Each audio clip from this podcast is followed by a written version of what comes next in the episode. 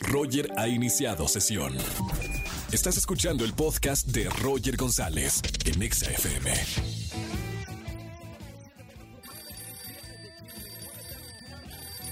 Hola, ¿qué tal? Muy buenas tardes. Habla Juan Carlos.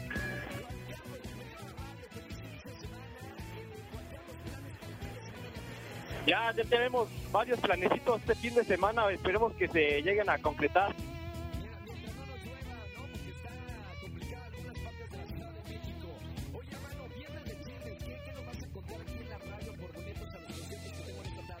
Híjoles, hay mucho chismecito rico como, como dijera, pero pues les voy a contar uno y ya dije mi nombre y no, no hay, no hay problema.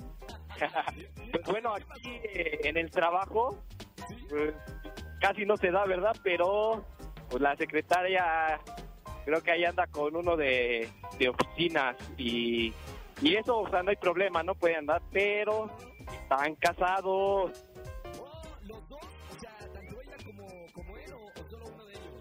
No, no, no, tal cual, o sea, los dos, los dos, pero según eso, de esas veces que como que disimulan y que vete por aquí, yo me voy por allá, para que no se den cuenta, pero pues son más que obvios y ya toda la oficina de aquí lo sabe, entonces, este, pues no se pueden ocultar. Estos amores en la oficina, me encanta porque siempre eh, tenemos a alguien que nos comenta de algunos rumores de, de oficina que pasa. La gente se enamora también en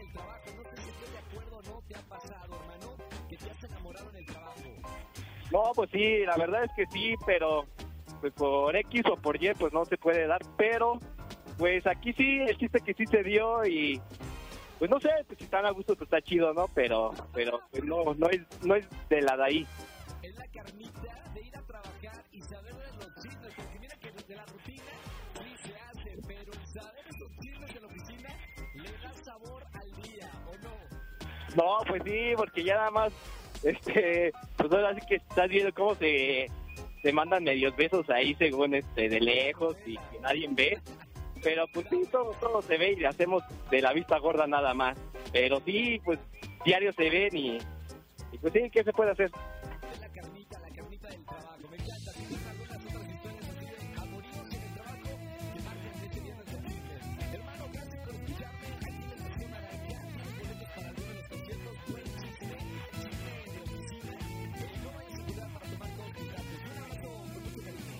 Claro que sí, Roger, muchísimas gracias y yeah, gracias, muchas.